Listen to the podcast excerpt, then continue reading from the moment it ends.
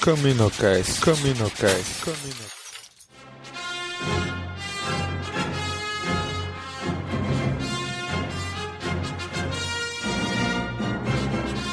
Fala galera, mais um CaminoCast começando, que é Domingos, e hoje está aqui com a gente novamente Anália. E aí, Anália? E aí, galera?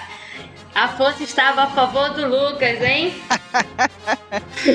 Cara, vou dizer, vou te contar uma coisa, Nádia. Depois desse documentário, George Lucas ganhou mais meu respeito, ó. Pô, cara, total, Liz, total. Subiu no conceito depois desse documentário, me passei mesmo. É ele e o Silvio Santos, hein?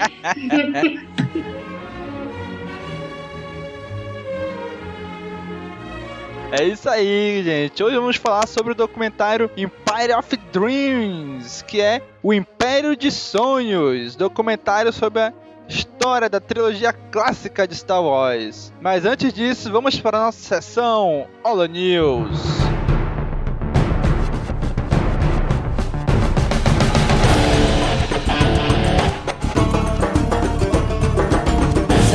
News começando, galera. Vamos aqui falar sobre nossos contatos. Está aqui com a gente na nossa Holo News também Anália. E aí, Anália? Olá, galera, tudo bem? Como tem passado? Isso aí. Anália, vamos lá. Se por um acaso alguém escuta o Caminocast e não sabe que a gente tem um site, qual é o nosso site, Anália? Site castwars.com Isso mesmo, dê uns page views pra gente lá, né? Dê um acessado no nosso site. Tem notícias, tem várias coisas sobre Star Wars, não apenas o CaminoCast, né? Agora, se alguém quiser entrar em contato, Nanai, quiser mandar um e-mail pra gente, como é que faz? Pra qual é o nosso e-mail? Contato arroba castwars.com Isso, bem facinho. Você mandar um e-mail pra gente, pedindo pra participar, entrar pra equipe, pedindo qualquer coisa que você queira conversar com a gente, dar um feedback, mande e-mail pra gente. Agora, se por um acaso, né, o cara não quer mandar um e-mail, quer mandar uma mensagenzinha mais curta pelo Twitter. Qual é o nosso Twitter? Twitter arroba castwars Isso mesmo, mandar uma piada pra gente lá pelo Twitter. Mas de repente ele não quer dar uma piada, né? Ele quer dar um livro na cara, quer dar um Facebook na gente. Qual é o nosso Facebook? Facebook facebook.com barra Isso, bem simples também. Pra dar uma curtida, né? Isso mesmo, dar aquela curtida na gente lá, aquela mencionada na gente, é isso Uma aí. cutucada, a gente adora. Pode dar uma cutucada na gente. É isso aí. Ai, maldade. Agora, se por um acaso o cara tá no Google Plus, Anália, como é que ele acha a gente no Google Plus? Google Plus, plus.castwars.com Isso, bem facinho você acha a gente. Agora, por um acaso, você tá no YouTube, quer assinar um canal, qual é o nosso canal, Anália? youtube.com barra castwarsbr Isso mesmo. Inclusive, esse no post desse episódio que você tá vendo aí, o documentário tá lá no nosso canal no YouTube. Acesse lá, dá um joinha, dá um curtir, favorita, se inscreve que isso ajuda bastante a gente, certo? Agora, Anália, ainda está no ar Anália, a nossa promoção, Anália. Qual é a nossa promoção? O que, que a gente está sorteando? Bom, qual é a nossa promoção que infelizmente eu não posso participar? Na nossa promoção a gente está sorteando um- uma réplica do Yoda e do Chewbacca. Muito linda, gente, vocês vão adorar. Isso mesmo, na versão mini Bobblehead, né? Vem os dois lá com aquela cabeçona, né? É, aquela que te bate assim, é legal de botar no carro, assim, que ela, o Yoda fica balançando. É, ficou estranho isso. Fica balançando a cabecinha. Ai, gente. Gente, tão lindas as, as, São os fofas, bonecos. fofas, super Muito megas. bonito mesmo, cara. Muito bem feito, muito bem detalhado. Estão incríveis. Se vocês não querem participar da promoção, deixar isso pra gente, eu agradeço, né? Eu queria ficar pra mim, mas como eu sei que vocês querem ganhar também, como é que faz, Anália, pra poder estar concorrendo a esses dois bonecos? Como é que a gente pode fazer? Para participar da promoção é muito simples. Você só precisa cur- é, é, curtir a nossa página no Facebook e nos seguir no Twitter é, e retweetar a frase: Sou fã do Cast Wars e quero ganhar um Yoda e um Chewbacca. Somente isso, gente. Isso mesmo, com as hashtags Star Wars Caminocast e, o, e a URL. Gente, é muito importante que vocês tweetem com essa URL, porque é ela que faz vocês participarem do sorteio. Se vocês tweetarem a frase inteira sem a URL, vocês não vão estar concorrendo, tá certo? Preste atenção nisso aí. E a promoção vai ficar ativa até às 11h59, às 23h59 e 59 do dia 17 de maio. Então, corram, tá chegando no final da promoção. No próximo Caminocast Cast de um ano, vamos divulgar o resultado final. Quem foi que ganhou e levou isso daí, né? Já que a gente não teve muitos comentários no nosso último CaminoCast, então agora só lembrando que você que teve lá no Star Wars Day em São Paulo, em São Caetano do Sul. No final desse episódio vai ter uma entrevista, algumas entrevistas, algumas pessoas que o Daniel conseguiu lá, né? Então não percam isso até o final desse episódio. Agora curtam o episódio aí.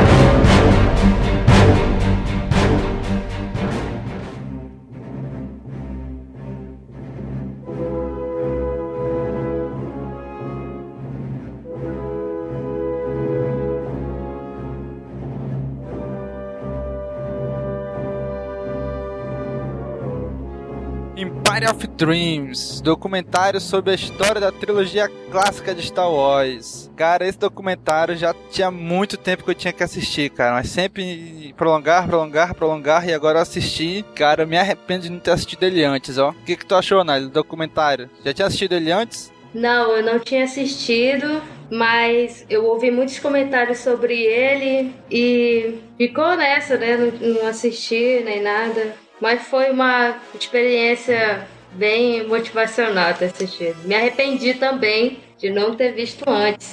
Esse documentário mostra toda a saga do George Lucas, desde quando ele estava lá saindo da faculdade ainda, até ele ter montado todo o império dele, né? Da Lucasfilm e seus suas subsidiárias e toda a trilogia do Star Wars, né, cara? Então, no, o, o documentário ele começa assim, falando sobre como tava os Estados Unidos na época, né? O cenário nos Estados Unidos, o pessoal tava meio desacreditado, tava tendo a guerra no Vietnã, tava tendo inflação na economia, tava tendo crise do petróleo, o pessoal tava sem gasolina. Então o, o povo americano tava meio desacreditado com o próprio país, né, cara? Nessa época foi que, assim, isso refletia no cinema, né? Que o cinema só fazia filmes, assim, voltado pra realidade americana, mais realistas, não ficção como era Star Wars, né? É verdade, Domingos. É, pelo, na verdade, o Lucas ele foi um pioneiro no, no que se diz a esse universo, a, a usar a ficção científica. Tá certo que há muitos anos atrás a, os grandes estúdios de Hollywood já faziam algo no gênero, mas não voltado completamente para o que estava para esse universo, assim, estrelar, né, digamos. Que teve de ficção científica antes, assim, teve algum sucesso? Só o 2001, Odisseia no Espaço e Planeta dos Macacos, né, todos Sim. eles. Sim. Que foi em década de 60. Então não, assim, não tinha muito, nada de muito relevante de ficção científica, né? Era mais voltado para série de TV, ou seja, era mais voltado para TV do que para as telonas, né? Exatamente, Domingos. E o que é mais interessante é que todos esses recursos e todos esses aparatos técnicos e meio que padrões para fazer uma ficção científica, elas começaram a se estabelecer mesmo a partir desse primeiro filme que o, o Lucas completamente idealizou tudo, né? Isso, fez do zero, foi totalmente independente, né, cara? E conseguiu levar, né? É, exatamente.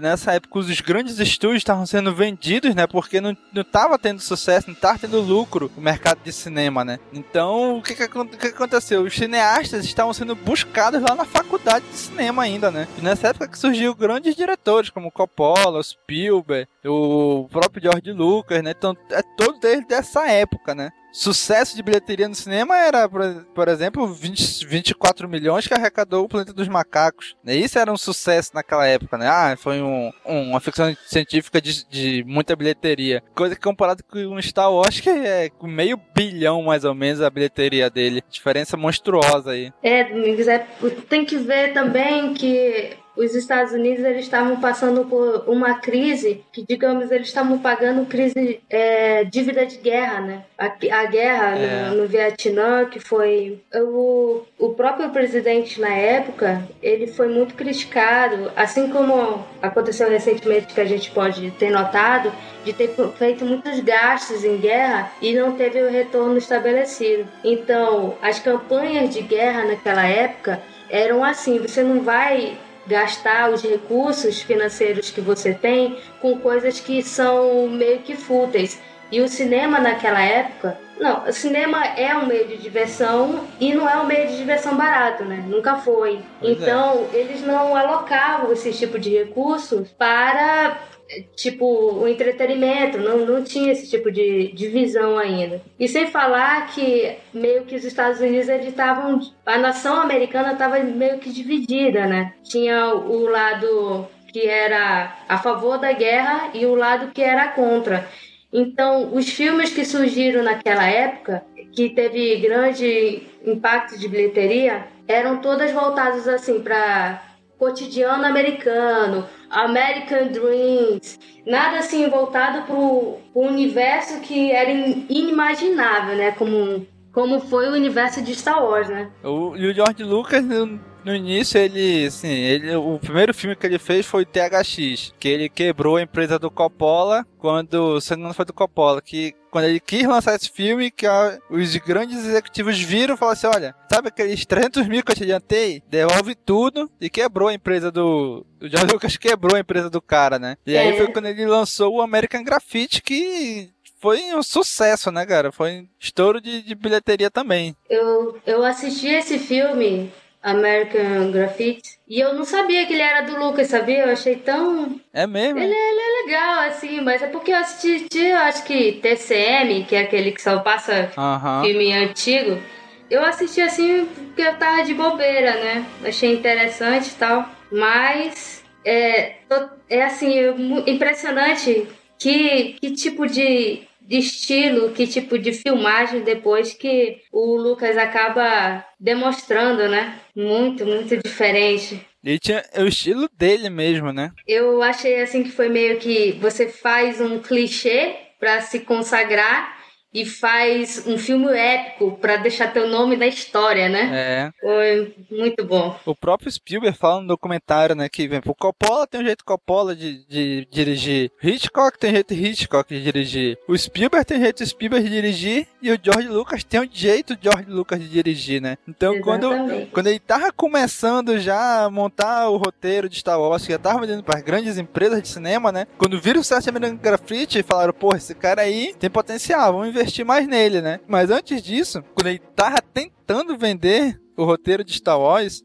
como é que ele ia explicar aquilo que ele escreveu para os executivos de cinema, né? Ele não ia conseguir, ele não ia conseguir vender aquela ideia para fazer o filme dele. Então, o que que ele fez? Foi que ele teve uma sacada de gênio, cara. Star Wars só deu certo porque ele, o George Lucas contratou os melhores dos melhores nas áreas dele. Por exemplo, ele vendeu o, o, o roteiro, ele contratou o Ralph McQuarrie para fazer todo o conceito visual de Star Wars, cara. Cara, é incrível os desenhos desse cara. Então, ele só conseguiu vender o que ele, o, o, produto dele, o roteiro dele, com as ilustrações do Ralph McQuarrie, né? Com todo o projeto visual que ele fez pro filme, né? Que vou te dizer, eram desenhos fantásticos. Até hoje são desenhos fantásticos aquele, cara. Lindos, lindos. Belíssimos. Não tem como como alguém não se impressionar com, com, com, todo aquele conceito. Ele conseguiu colocar uma abstração no, num visual que venderia qualquer produto, né, cara? Pois é, cara. O desenho do Ralph McQuarrie era, eram incríveis, cara. E o próprio roteiro era muito influenciado pelo Joseph Campbell, né, que tinham escrevido uma série de livros e tal, e o George Lucas bebeu muito da fonte dele, inclusive ia lá com, com o Campbell e dizia, olha, tá aqui meu roteiro, eu tô fazendo certo, eu tô escrevendo certo, o que tu acha? Aí o Campbell ia dando várias dicas, vários macetes para ele, e ele chegou a dizer, né, que o George Lucas foi o melhor aluno dele, né? Exatamente. Aí foi quando ele conseguiu vender o roteiro, foi quando ele fez o sucesso com o American Graffiti, e aí ele teve aquela ideia que mudou a vida dele, cara. Quando os caras foram olhar assim, porra, esse cara fez sucesso, vamos, dar, vamos aumentar o cachê desse cara aí, vamos dar um dinheiro mais pra ele aí. Eles ofereceram 100 mil dólares de cachê pro George Lucas. Ou seja, é ele ia receber, fora todo o orçamento do, do filme, 100 mil dólares pra ele como cachê, né? E aí o que que ele fez? A sacada de gênio dele? Não, eu não quero o, o, esse cachê, mas o que eu quero é o,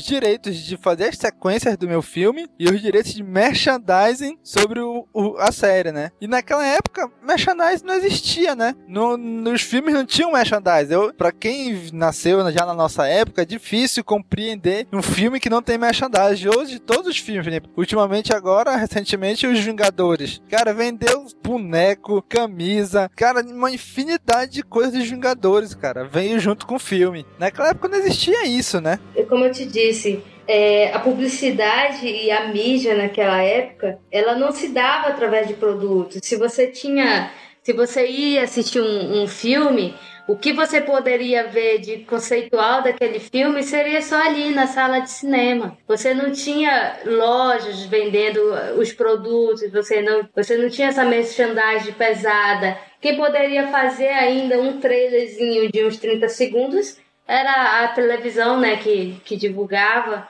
e o rádio, mas não existia outros métodos de, de comunicação para abranger um público tão grande assim, né?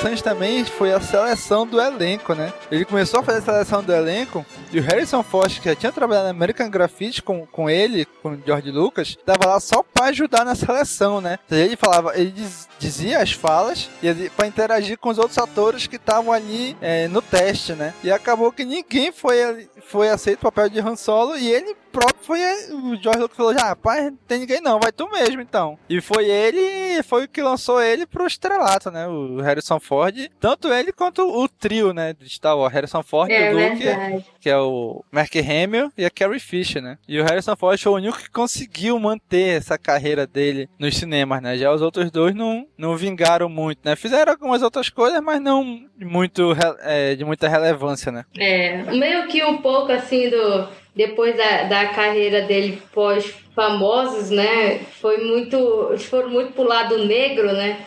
Pois e os é. estúdios meio que eles deixaram de lado, né? Teve várias seleções no elenco lá. Engraçado que te, quando foram estavam filmando e tal, e decidiram assim, vamos dar uma voz diferente pro C3PO, não a voz do Anthony Daniels, que foi quem interpretou, o, o ator que interpretou o C3PO, né? Aí começou, chamou um monte de gente famosa e tal, tinha mais de 30 pessoas para fazer o teste de voz do C3PO, né? Inclusive pessoal que era dublador, que era de rádio e tal, e fazendo, e ninguém, era, ninguém passava até que um cara lá que manjava muito, que era dublador, se não me engano, ele falou assim, cara, por que que não usa a voz do próprio Anthony Daniels. A voz que ele criou é muito boa. E aparece o Anthony Daniels no documentário mostrando como é que ele criou a voz de C3PO, né? Que é bem diferente da voz dele. É, porque ele já é inglês, né? Então, é, no documentário ele diz que ele, por ser um robô de, de diplomático, então ele meio que é um, um robô serviçal. Então ele só fez agregar pro, pro personagem enfatizar esse lado dele de serviçal, né? Então, ele diz que ele parece, o personagem parece, ele pensava em, em um... Como é o nome da pessoa que cuida da, da casa? Mordomo. É, exatamente, o mordomo. Você tava pensando já no doido lá do Batman, mas tudo bem. é, mas que é outro inglês, né? Detalhe. Sim. A gente tem que ter um mordomo inglês, hein? Pra, é pra coisa andar. É, mas eu achei ótimo, cara, porque pra te ver como que é o, o ator, né? O ator, ele não precisa exatamente da, do rosto, né? Não precisa. Mas é, tanto que no filme fala que o personagem dele, além da voz, o próprio movimento do corpo tal, tudo se encaixava. Eu acho que ali também era ser difícil. Por Lucas nada é impossível, né? Se colocasse uma, uma voz ali. Mas a melhor alternativa foi mesmo deixar o original. E durante a filmagem tiveram vários problemas, né? Na Tunísia, foram gravar na Tunísia, teve a pior tempestade dos últimos 50 anos, de tempestade de areia. No Império Contra-Ataque foram gravar na Finlândia, na Noruega, não lembro, a parte da neve. Teve a pior tempestade, teve o pior inverno dos últimos 50 anos. Então eles sempre vinham tendo essas dificuldades na hora da filmagem, né? Na Tunísia teve uma tempestade de areia que destruiu o cenário inteiro, cara, que tiveram que reconstruir, né? Que voltou a acontecer, ironicamente, também quando começaram a gravar o episódio 1, né? Eles tiveram muita dificuldade no, na, no set de filmagem, né? Além de que os atores, assim, não entendiam o que estava sendo feito, eles achavam aquilo muito infantil, muito estranho, né? Aquele filme que o George Lucas estava contando, né? É verdade. É, isso eu acho que foi o, o principal para que as coisas, para que eles se frustrassem mais durante o desenvolvimento, né? Hoje a gente tem ideia muito, muito clara do que, do que foi aquele conceito de Star Wars. Está todo na nossa cabeça, a gente já teve a informação visual. Aí agora imagina que foi os pioneiros nisso, né? Pois Eu é. estava vendo no, no próprio documentário que na escolha dos o Lucas ele foi muito cauteloso na escolha dos próprios personagens, que se eles seriam humanoides, se eles não seriam. Aí eu tava vendo que o próprio Hans, eles não, ele não seria um, um humano, né? Eles, é, a ideia inicial dele seria um tipo um réptil, ele te- teria escamas, tal, chifres, uma coisa assim. Cara, incrível. É, essas são fa- as várias mudanças que aconteceu no roteiro, né? O Luke, o Luke Starkiller, que não era Luke Skywalker, né? Era Luke Starkiller. Teve uma versão do roteiro que ele era um general de 60 anos e não um, um jovem fazendeiro de Tatooine, né? São as várias adaptações que ele foi fazendo no roteiro para chegar ao produto final do, do, do Star Wars, né? Outra dificuldade que ele teve bastante também foi com os executivos da Fox, né? Como a gente falou, naquela época, filme de ficção científica não vingava, cara. Não ia, né? Então, conseguir convencer os executivos da Fox a liberar o dinheiro e gravar e e financiar o filme tava sendo muito complicado, porque a verba tava estourando, tava chegando tempo, os executivos da Fox não estavam mais querendo saber do filme, estavam querendo cancelar o filme, e teve só um executivo da Fox, que foi o cara que olhou pro filme e disse, esse é o melhor filme que a gente tá fazendo. Inclusive, ele falou isso nas reuniões da diretoria da Fox, né? Esse é o melhor filme que a gente tá fazendo, gente. Vamos botar crédito nele e tal. E os executivos da Fox não colocavam crédito, né? Tanto que chegou uma época que eles falaram, ó, ou tu termina esse filme em duas semanas ou a gente cancela ele, né? É porque eles não entendiam, né, qual seria, qual era o pretexto desse filme, o que, que ele ia apresentar. Eles só tinham ideia de que era um filme da- que falava de galáxia e guerra. Não tinha muita ideia do que ia acontecer ou se era lucrativo, né? Olha, vou te falar, né, perguntar uma coisa. Você, executivo da Fox, você dava crédito pro Lucas? Acho que não. Eu também não dava não, cara. Eu não dava, olha, eu, eu sou sincera. Porque é difícil. Numa época de crise, eles estão para fechar as portas. O cara vem com uma loucura lá do espaço e não, manda mais dinheiro aí que a gente quer produzir, a gente quer produzir. Cara, eu, eu também não dava muito crédito não. Mas eu, ia, eu acho que eu ia fazer o maior erro da minha vida. Com certeza, Não seria, né? com certeza seria o maior erro da minha vida. Né? Como tu falou, era complicado eles na época conseguirem enxergar isso, né? Porque não existia aquilo. Hoje pra gente já é fácil ver esse conceito, porque a gente já conhece essa, conhece os filmes, já tem tudo bem explicado pra gente, né? Mas pra, naquela época não tinha, não sabiam. Então foi muito complicado, né? Outra outra dificuldade que ele teve é, pelo fato do cinema fazer sempre filmes muito realistas, as empresas de efeitos especiais praticamente não existiam, muitas fecharam as portas, né? Então o George Lucas, para fazer esse filme dele, ele precisava dos efeitos especiais. Então o que, que ele fez? Já que não tem empresa, vou criar a minha empresa de efeitos especiais. Então em 76, se não me memória, nasce a Industrial Light and Magic, né? ILM, com os hips lá de, dos Estados Unidos, né? Cara, os efeitos especiais que esses caras fizeram, meu amigo, revolucionaram o cinema de uma maneira que nunca mais houve, cara. Até Senhor dos Anéis Pra mim só existia ILM, só. Até Senhor dos Anéis só existia ILM. Os efeitos eram incríveis. Só que no início eles eram meio hippies, né? Então eles não tinham muito compromisso com data, com prazo. Metade do orçamento da ILM eles gastaram para fazer quatro tomadas do filme e o George Lucas recusou as quatro, né? Gastaram criando as câmeras, criando tudinho. E o George Lucas recusou as quatro e o cara ficou maluco, né? Tava com problema no set de filmagem. O executivo da Fox pressionando. E a ILM não tava produzindo, ele ficou de um jeito tão maluco que ele começou a sentir, sentir fortes dores no peito, ele se internou com medo de estar tá tendo um infarto, então algum problema no coração, né? É, foi aí que ele, como qualquer pessoa normal, iria diminuir o ritmo de trabalho, né?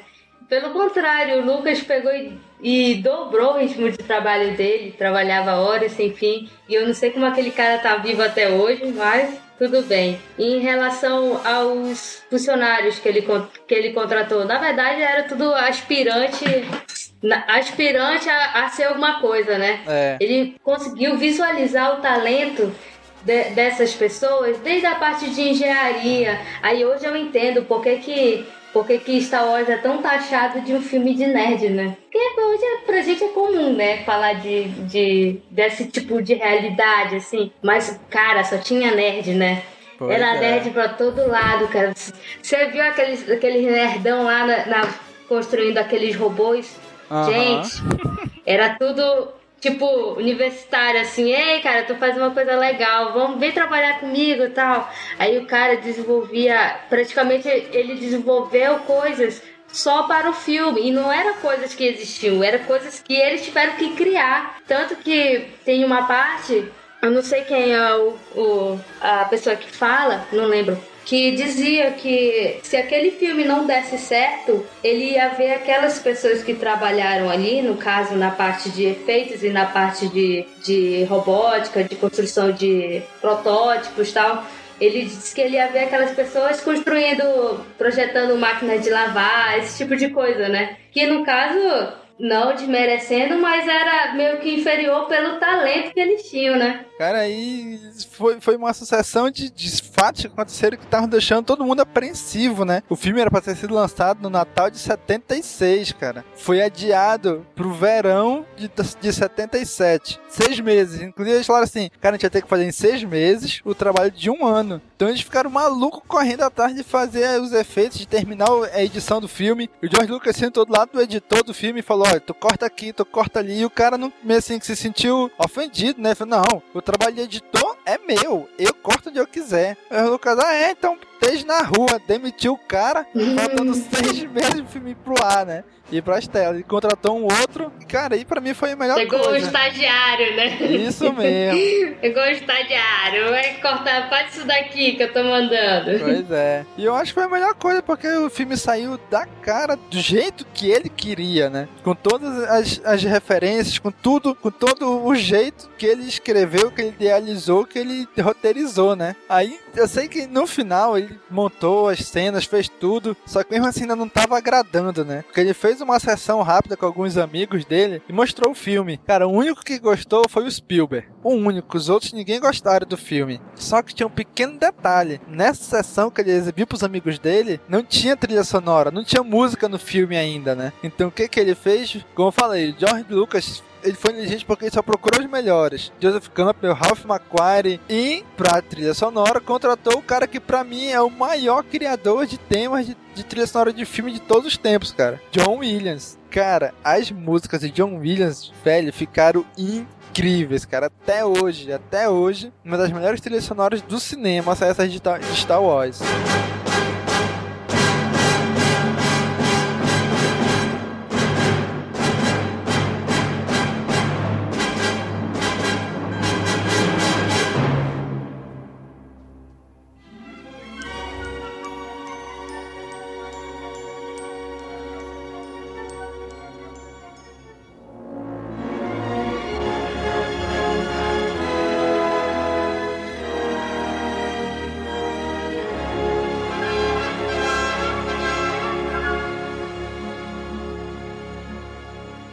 Aí o George Lucas queria mesclar, né? Esse ficção científica, futurista e tal, com música clássica, que foi o que aconteceu com 2001, onde saiu no espaço, né? Ele achou essa ideia muito bacana. Então contratou o John Williams, ele ficou 12 dias, cara, preparando toda a trilha sonora. O John Williams até diz no documentário né, que foi a primeira vez que ele trabalhou junto com a orquestra sinfônica, se não me engano, orquestra filarmônica de Londres, né? Cara, é incrível incrível, velho, como eles fazem. O que, que ele fazia? Ele botava uma telona lá na frente, passando o filme, a orquestra de costa pra tela, de frente pro John Williams, John Williams de frente pra tela, vendo o, filme passar. E vendo o filme passar, ele começava a, a, reger a, a, orquestra e tudo, e fizeram trilha sonora. Cara, ficou perfeito feito, cara. Tanto que um pouco antes, acho que algumas semanas antes de ir pro cinema mesmo, ele fez uma sessão fechada de novo com alguns amigos dele, com alguns executivos da Fox. E, cara, os caras ficaram malucos, bicho. Ficaram malucos. Não, esse filme vai. Esse filme é bom, esse filme é bom. E mesmo assim, o George Lucas não acreditava muito, né? Um, um dos fatos que levou Star Wars a ser um sucesso do jeito que foi é que, como o George Lucas tinha os direitos de merchandising do filme, e é que merchandising é tudo em Star Wars hoje, né? Tudo é merchandising. É, até hoje, né? Merchandising é tudo. Pois é. Então o que, que ele fez? Ele começou a percorrer vários eventos da cultura pop, que hoje é chamada assim, que na época não era, né? Na época a Comic Con já existia, ele foi na Comic Con, Caramba, tu viu a Comic Con, bicho, que era só um, pap um papelão assim escrito Comic Con, meu Deus, cara. Pois é. Eu fiquei, eu achei incrível, tinha só uns 20 pingados lá, nerdão das galáxias.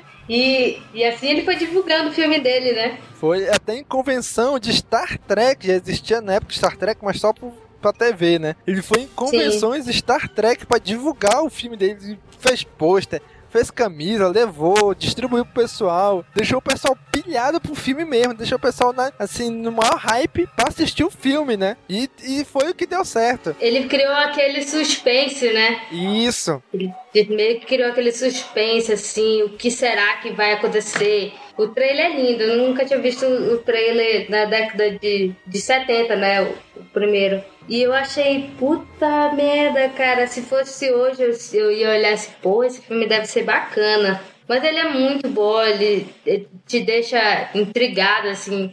Que merda é essa que tô inventando agora? Muito boa. Pois é, cara, ele foi gênio, cara. Ele conseguiu vender de um jeito inimaginável. Ele conseguiu fechar um contrato com a com a Marvel e com o Stan Lee de fazer quadrinhos de Star Wars e lançou o roteiro do filme em quadrinho, graphic novel, né? Um, antes mesmo do filme sair. Isso em 70, 76, né? Isso, se Foi em 60, 76. É, foi no final de 76, isso. O livro vendeu 500 mil cópias de exemplo, 500 mil exemplares foram vendidos do roteiro é, ilustrado, né? Que ele fez a história, ele desenharam a história do roteiro, né? Vendeu 500 mil exemplares, cara. Então já tava tendo tudo para dar certo, né? Mas mesmo assim os grandes estúdios não estavam acreditando. Tanto que quando foi pra estreia, acho que se não engano, 37 cinemas em todos os Estados Unidos que aceitou o filme. Foram 40, eu acho. Por aí, né? Foram 40. Mas mesmo assim. Foi, foi. país é muito pequena essa quantidade, né? E olha que ele fez tipo o storybook, né? Do, da, do filme, enviou para os cinemas, para eles é, verificarem e tal. Mesmo assim, eles eram rejeitados, pois né? é. São uns 37 a 40 cinemas, salas de cinema em todos os Estados Unidos que aceitou Star Wars data de estreia, cara. 25 de maio de 77, né? Mas meu irmão aparece. É aquelas aquela, aquela fotografia clássica que tem na internet, né? Da fila dando volta no, no quarteirão pra ver Star Wars, cara. Tanto tão grande foi a divulgação do George Lucas pro filme, né? Não foi nem da mídia como todo, mas dele mesmo, de ir nos eventos e divulgar pro pessoal. E foi aquele sucesso absurdo na estreia, né? Que ninguém esperava aquilo. Foi quando surgiu o primeiro blockbuster, né? O primeiro filme de massa mesmo assim, que foi tudo surgindo com ele, né? George Lucas deu início a que a gente chama de cultura pop, aos filmes blockbuster, a ideia de que o verão norte-americano é que lança os grandes filmes do ano, né? Que é geralmente entre maio e agosto, ele consolidou isso daí também. Ou seja, George Lucas foi foi sacramentando várias coisas do cinema como são até hoje, né? Inclusive, o conceito de pré-venda, ele indiretamente criou isso aí também, né? Porque antes do filme lançar, ele tentou fechar com várias empresas para lançar produtos de Star Wars, né? Brinquedo, é, camisa, várias coisas, né? Só que ninguém fechou com ele só uma empresa pequena de brinquedo que queria lançar os bonecos da saga, porque era, achou, achou bonitinho os brinquedos e tal, né? Cara, quando lançou o filme, estourou de tal maneira que a fábrica não, consegui, não ia conseguir. O filme estreou em maio. A fábrica, até o Natal de 77 não ia conseguir atender a demanda. Então o que, que eles fizeram? Tiveram a ideia de vender a caixa de Star Wars dos brinquedos com um cupom dentro. Para quando fosse em março do ano seguinte, 78, eles voltassem para buscar os brinquedos. Pronto, né? Então criou o conceito de pré-venda que não existia também, né? Gênio, né? Puta merda. Você, tudo Star Wars foi lançando muitas e muitas coisas através de George Lucas, né? Então os brinquedos não deram conta nem pro Natal de 77. E com isso, com esse estouro todo, né? Ele conseguiu fazer o que ele queria, que era as continuações do filme dele, né? Que veio depois o Império Contra-Ataca e o Retorno de Jedi, né? E aí já tinha mais dinheiro, já tinha mais, vamos dizer assim, mais liberdade para criar o que ele queria, né? Ele era o dono do mundo, né, cara? é. Ele é o, o Star Wars naquele, naquele ano ele foi o, o filme mais visto no mundo inteiro, né? Ele dominava. Tudo que ele fizesse estava provado. É. Ele arrecadou ele arrecadou 20 vezes mais do que a melhor, maior bilheteria de ficção científica tinha arrecadado. Tanto que tava eles já, já estavam praticamente com as malas prontas, né? Já estavam para fechar, já estavam vendendo ações, e quem comprou as ações da, da Fox naquela época ficou muito rico, né? Não, não, não ficou assim, tipo, arrecadei uma graninha, não. O cara ficou rico, cara. Coisa, investiu bem na Fox naquela época, você tava, tava nadando em grana. A Fox, naquela, se não me engano, teve um, um crescimento de 20%, se eu não me engano, nas ações dela. Foi. Cara, cresceu absurdamente, cara. Eu tava ouvindo no próprio documentário uma citação que praticamente é, a década de 70 toda, é, o lucro da, desse filme ele conseguiu. Não, de 77, né? Ele conseguiu reerguer a, a economia americana, né? Cara, ele reergueu o cinema como um todo, cara. Que tava. É, o, o, cinema, como a gente falou, era só coisas reali de realidade americana, mais realista, né? Com isso, não, ele explodiu o cinema de novo, né? Então, e, e aí foi isso, cara. Ele conseguiu criar os as sequências do filme dele, né? Conseguiu já ter mais liberdade sobre o roteiro, sobre tudo, e teve outras sérias de dificuldades, né? Mas com isso nasceu essa saga que a gente tanto ama e que deu origem ao nosso podcast, ao nosso site, né? Então, cara, se você é fã de Star Wars, fã mesmo, é obrigatório que você assista esse documentário, cara. É excelente, cara. Eu acho que no, o cara não precisa nem ser fã. Eu acho que só pelo fato de ele ver o empenho de uma pessoa para acreditar no sonho e lutar pelo sonho dela e achar, se preparar e lutar, ir na frente, mesmo com todos os desafios.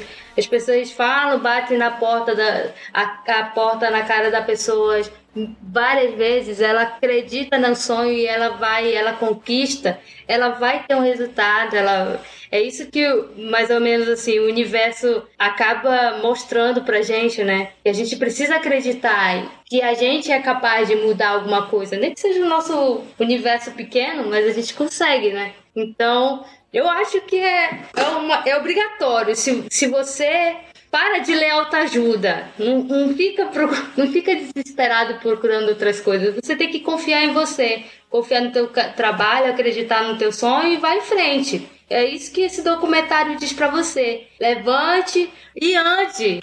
Que tá tudo aí para você, né? Acredite em você. Caraca. Palmas, palmas pra Nádia, bicho.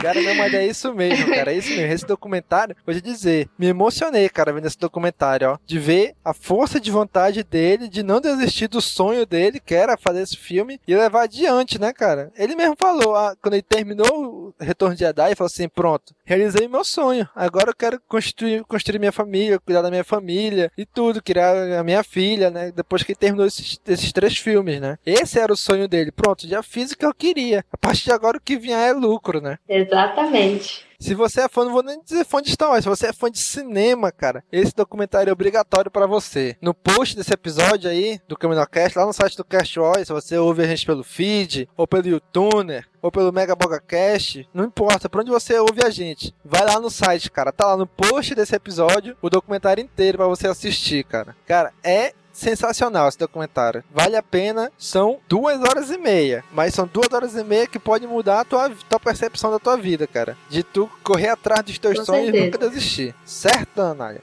Certo. Está totalmente aprovado. Então, é isso aí, gente, que a gente queria passar desse documentário, né? Assista esse documentário que talvez mude a sua vida, né? Que você corra atrás dos seus sonhos como o George Lucas fez, né?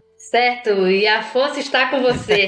Isso aí. Então, antes da gente terminar o nosso Caminocast, como a gente falou no Caminocast passado, no 23, né, sobre o Herdeiro do Império, aconteceu sábado passado, lá em São Paulo, durante o Star Wars Day, aconteceu um evento lá na Estação Jovem São Caetano do Sul. E o Dênio, nosso companheiro Dênio daqui do, da nossa equipe, esteve lá cobrindo o evento, né? Então, escutem aí agora as entrevistas que ele fez durante o evento, cara. Fala galera do CaminoCast, aqui é Daniel falando diretamente da Star, do Star Wars Day aqui em São Paulo. Estou aqui com Jimmy e o filho dele, Nicolas. O que você está achando? Você, como você conheceu Star Wars? Como começou a ser fã do Star Wars? É, cara, na verdade, Star Wars foi desde de cedo, né? Desde muito cedo ali, é, desde os primeiros filmes, né? Quando quando veio aqui pro Brasil, né, começou a ser televisionado, né, é, eu tive essa oportunidade de, conhecer através é, dos meus irmãos mais velhos também, porque eles já, né, já conheciam um pouco mais, né, e desde de pequena idade de de 9, é, 7, 8 anos de idade. Eu já tinha assistido, né, os, os primeiros filmes, né? E aí o tempo passou, né? O tempo passou, tal. Você sua vida vem, né? É, é, vem empurrando você e tal. E, e depois, é, meados aí dos anos é, 90, né? É, final dos anos 90 aí, saiu os novos filmes, né? Foi quando eu lembrei e tal. Quando eu era pequeno eu assistia tal, aquele filme que é interessante pra caramba, né? Que tinha aquele personagem todo de preto, tal, aquele mistério, né? A gente não sabia muita coisa, que faz parte de todo né, o enredo, né, da, do Star Wars em si, né? E eu não tinha o meu filho ainda, tal. Na época eu tava tava namorando, né? Eu tinha. Agora eu sou separado, tinha minha ex-mulher, tudo. E aí eu comentei com ela que os filmes eram bacana pra caramba, que tinha os antigos. E assisti os dois em fita, né? O, os dois primeiros dos, dos novos, né? E, e depois no cinema eu assisti o último, né? O. o, isso, a Revenge of Sith lá, né? E, e, é um barato, cara. É um universo, né? Imenso, é infinito, né? É igual o nosso próprio universo aí, não, não tem fim, né? Enquanto você tiver ideia para isso daí, você consegue alimentar. É, de repente é, surgem novas ideias aí eu acho muito bacana, cara. Muito, muito inteligente, né? A saga em si, né? E o que você acha? Tá passando pro seu filho também o gosto por Star Wars? É, é engraçado, porque acho que é do, do, do sangue mesmo, assim, né? Da, da, do tipo de mentalidade da gente, né? A gente somos pessoas aí de bem aí, né, cara? É parece ser um pouco. Muitas pessoas falam que é meio nerd, né? Tem esse nome assim, meio preconceituoso, né? Mas ele gosta muito, é impressionante, assim, sem você esforçar, sem nada, sabe? Ele já se identifica legal com a questão de tecnologia em si, né? Acho que tem tudo a ver, sabe? É tudo a ver com o ser humano, com o desenvolvimento, assim, de tudo. Acho muito bacana. Vou perguntar pra ele, Nicolas. Ei, Nicolas, o que você acha do Star Wars? Muito legal. E você lembra qual foi o primeiro filme que você assistiu? Sim, foi o 1. Quer dizer, foi o 4.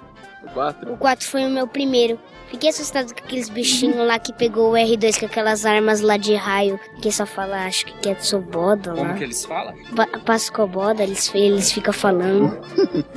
e qual, qual dos seis filmes que você gosta mais? É, eu gosto mais do 4, por causa que ele explode a, é, a base Estrela da Morte com a nave Stream Fighter, que é aquela que tem quatro asas. E qual é o seu personagem favorito? Luke. Luke? Obrigado pela entrevista, Nicolas. De nada.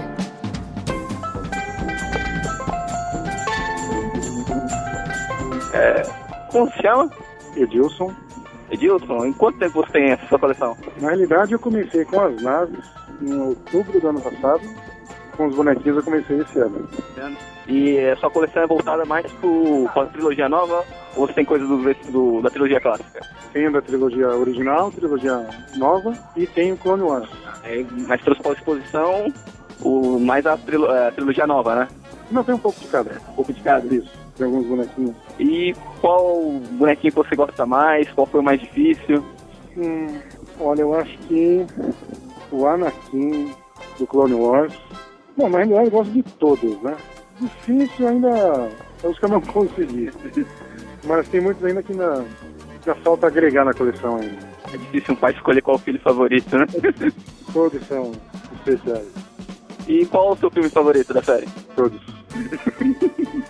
Tanto o desenho Clone Wars quanto a série Clone Wars, os, as cinco temporadas, pra mim, todos são sensacionais.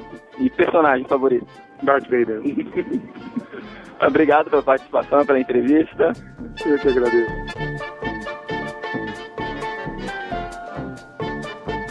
Qual o seu nome? Meu nome é Gordon. Gordon, é... quanto tempo você tem essa coleção?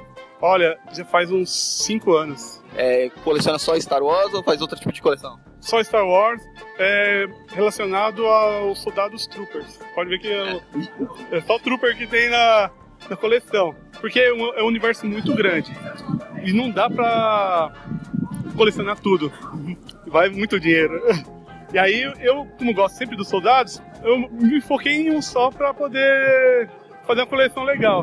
Apesar que falta muito ainda. Você pode ver que ainda tem um stand ali vazio ainda. Que conforme vai surgindo o tempo, né? Aí a gente vai colocando um ali, outro ali. E há quanto tempo você é fã de Star Wars? Olha, aí eu, desde pequeno, viu? Olha, eu, pra você ter ideia, quando eu era pequeno eu pensava que os, Stormtroopers eram do bem. Eu, eu já. eu já pensei, eu falo, não, quando eu vi a primeira vez, eu falei, essa aqui era do meu irmão, essa nave, de 79, essa navezinha. Aí ele que passou pra mim. Aí foi influência do, do meu irmão também por assistir. Acabei pegando também. Hoje trouxe minha filha, quatro aninhos, também já tá aí no evento pra brincar também. E eu acho que hoje vai ser um dia muito legal. O sol tá bonito, né? E qual é o seu filme favorito da série? É. O Império Contra-Ataca. seu personagem favorito, deixa eu adivinhar. Oh, são Stormtroopers. Imaginei. Muito obrigado pela entrevista. Obrigado a você. Tenha um bom dia e vamos, o evento vai ser muito legal aqui. Venha todo mundo. Obrigado.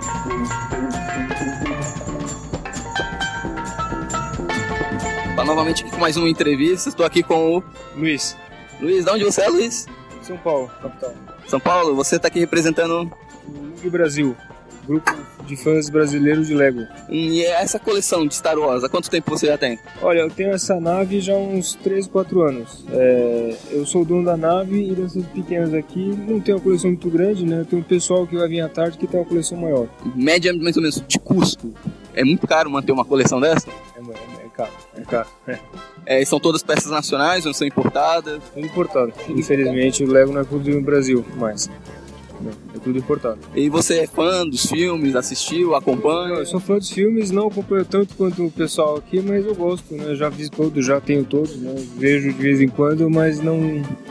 É, tenho. Uh, o que eu gosto mais é montar mesmo, né? ter, as, ter os sets montados, montar algumas, alguns dioramas, né? montar algumas é, displays. Né? É, com relação ao filme, qual é o seu filme favorito dos seis? Olha, é difícil, é difícil falar o favorito. É, não, não tenho favorito, hum. todos, todos são, são, são, legais, todos são favoritos. Muito obrigado pela entrevista. Obrigado, eu que agradeço. Um bom dia para você.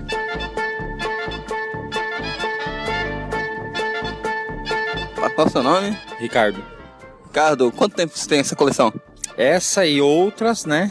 Ah, não tem muito tempo não, acho uns 5 anos que eu comecei, mas e quanto tempo é fã de Star Wars? Vixe, desde que passava na Sessão da Tarde na Globo. e qual é o seu filme favorito da série? O episódio 5. É, pra variar o Império Contra-Ataca. É, qualquer fã que é fã mesmo, eu acho que ele é unânime. E fala um pouco da sua coleção, qual foi o mais difícil, qual você tem um apego maior? O apego maior acho que não tem um, mas o mais difícil foi o cachorro do Java, que chegou esses dias para mim no, dos Estados Unidos. Ele foi o foi o último que eu consegui, ele e o, o pequenininho ali, né, que vieram juntos. Foram os dois últimos, eu não sei, eu não sei se falta algum boneco nessa coleção, no, nesse palácio. E manda um abração aí pro pessoal do site, do CaminoCast. Pessoal, abram os guarda-chuvas aí, um abraço pra vocês, que a força que esteja com vocês. Obrigado. Qual como se chama? Tiago. Você? Carol. Então, você pode falar é, qual foi o tema da palestra de vocês? É assim, que pediram pra fazer uma comparação, né, do treinamento Jedi com o Karatê, né? E da onde surgiu a ideia? É, conversando com os amigos mesmo, né, da, da Manolada. Aí eles sabem que eu pratico, aí falam assim, ah, então, Tiago, por que você não faz uma, uma comparação dos dois? Esse é um negócio diferente, né, a gente nunca viu isso no evento. Aí a gente teve essa ideia e falou, ah, vamos fazer, né? E sempre fui fã da, das sagas Star Wars? Sempre, desde pequeno. Você também? Também, sempre fui fã. Por ele, né? Puxei pra ele. Influenciando, irmão. É. E quais são seus filmes favo- o filme favorito da série? O meu é o terceiro e o quinto. O meu também. O quinto é melhor ainda do que o terceiro pra mim. E personagens favoritos? Ah, o Anakin na trilogia nova, né? O Coach do Khan, que eu gosto de Siths, né? O Darkseid é, que é forte. Aí, manda um abraço pro pessoal do site. Ô, cara, um grande abraço aí. Legal vocês terem vindo prestigiar o evento, fazer parte aí da. pra engrandecer ainda mais, né? Os fãs de Star Wars aqui. Muito legal. Praticar karatê, né? Obrigado pela participação.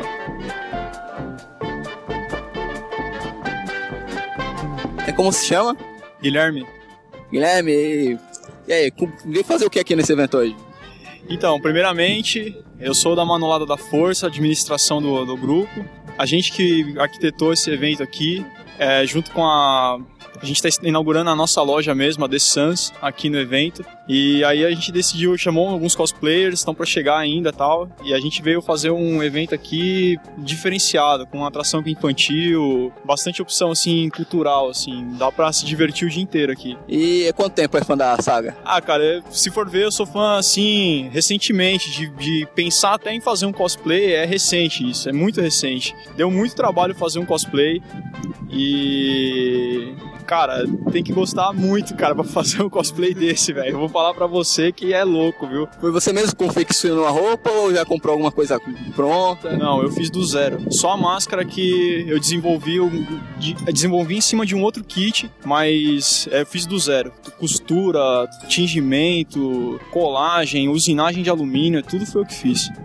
É, só pro pessoal que não tá vendo, vou- vai ter uma, vou tentar colocar uma foto no post. Ele tá fantasiado do povo da areia. E tá quente. E tá bem quente. Tá fazendo, ó, normal, deve estar fazendo aqui, ó, uns 30 graus. Eu devo estar sentindo uns 55, velho.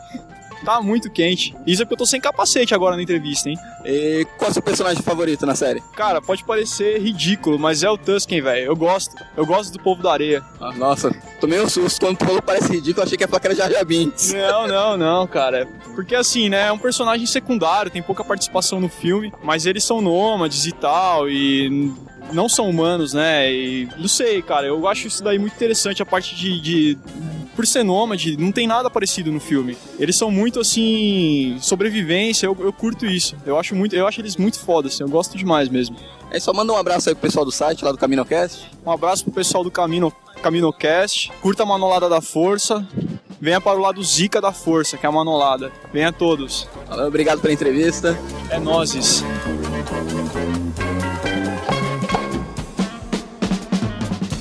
Gente, isso aí foi participação do Danny lá cobrindo o evento Star Wars Day da Manolada da Força, lá em parceria com a Estação Jovem de São Caetano do Sul, né? Querendo agradecer a todo mundo que foi atrás do Danny, falou com ele, agradecer a Amanda que organizou o evento, que teve sempre toda a boa vontade de ajudar a gente, tudo, de tentar conectar a gente via internet, mas não foi possível, né? Mas agradecer a Amanda, o pessoal da Manolada da Força e todo mundo que teve envolvido, né? Os, todos os palestrantes também que tiveram lá, as bandas. Parabéns, galera, pra todos vocês. E fica aqui o, o- o aviso, né? Pessoal de Manaus, vamos se mexer, né, gente? Ou até agora nada, né? Star Wars Day passou e ninguém fez nada. Vamos se mexer aí, gente. Vamos fazer a convenção Star Wars aqui em Manaus também. É verdade, não rolou nenhuma pizza, né?